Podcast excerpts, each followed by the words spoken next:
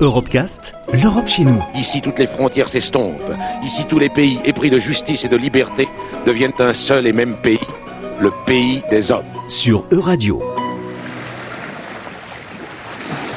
L'algue verte, fraîche et comestible, on l'appelle aussi la laitue de mer. C'est une fois qu'elle entre dans un processus de décomposition que les choses se gâtent et qu'elle devient très dangereuse pour la santé. Explication de Sylvain Balu, il est chef de projet surveillance algues vertes au Centre d'études et de valorisation des algues. Elles sont problématiques quand elles sont en gros amas et qu'elles se décomposent. Elles deviennent problématiques quand elles sont en échouage épais. À ce moment-là, les algues ne survivent pas. Elles deviennent ce qu'on appelle en aérobiose, c'est-à-dire qu'elles vont sans oxygène pourrir. On va avoir beaucoup de dérivés qu'on appelle soufrés, réduits, qui sont des gaz, euh, donc le H2S le plus emblématique, euh, l'hydrogène sulfuré, qui vont euh, sentir très mauvais. C'est des odeurs caractéristiques d'œufs pourris et qui, outre la mauvaise odeur, sont des gaz qui sont très toxiques.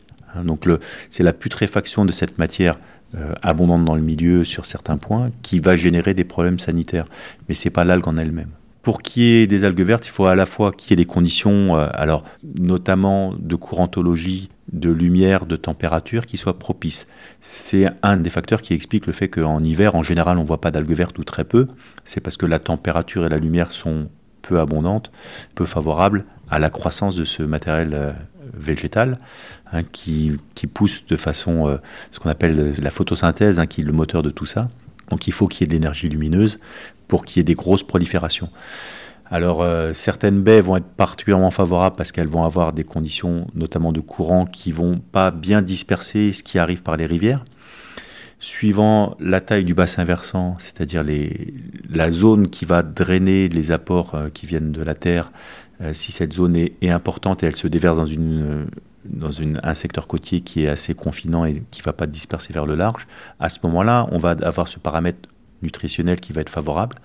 Et si en plus vous avez des algues vertes qui ont tendance à rester dans ce milieu-là, qu'il y a de la lumière donc en, été, euh, la température de l'eau qui est bonne, à ce moment-là, vous avez tous les paramètres qui sont favorables et vous avez une explosion de cette matière euh, algale. Et on parle aussi beaucoup de la clarté de l'eau parce qu'effectivement, quand on a des eaux qui sont troubles, avec notamment des matières en suspension, hein, de la terre en suspension, notamment dans les essuaires de cours d'eau. On va à ce moment-là avoir de la lumière qui pénètre très peu. Au bout de, 20-30 cm, il n'y a plus de lumière. Et dans ce cas-là, les macroalgues, qui sont des algues qui vont être plutôt euh, au fond, n'auront pas de lumière. Et dans ce cas-là, le moteur qui est euh, la photosynthèse ne fonctionne plus. Ça paraît un petit peu euh, contre-intuitif, hein, mais c'est parce qu'on a des eaux propres, claires, hein, des eaux qui sont assez limpides, qu'on est fragile pour ce paramètre d'eutrophisation avec des macroalgues il se trouve que dans les secteurs sur lesquels on a vu les grosses marées vertes, hein, sur les baies bretonnes, sur lesquelles on a fait des diagnostics, on a regardé quels étaient les éléments qui expliquaient la fertilisation de ce milieu. Cette croissance excessive, c'était l'élément azoté. Dans les éléments azotés, il y a globalement, enfin grossièrement, il y a le nitrate ou euh, l'ammonium.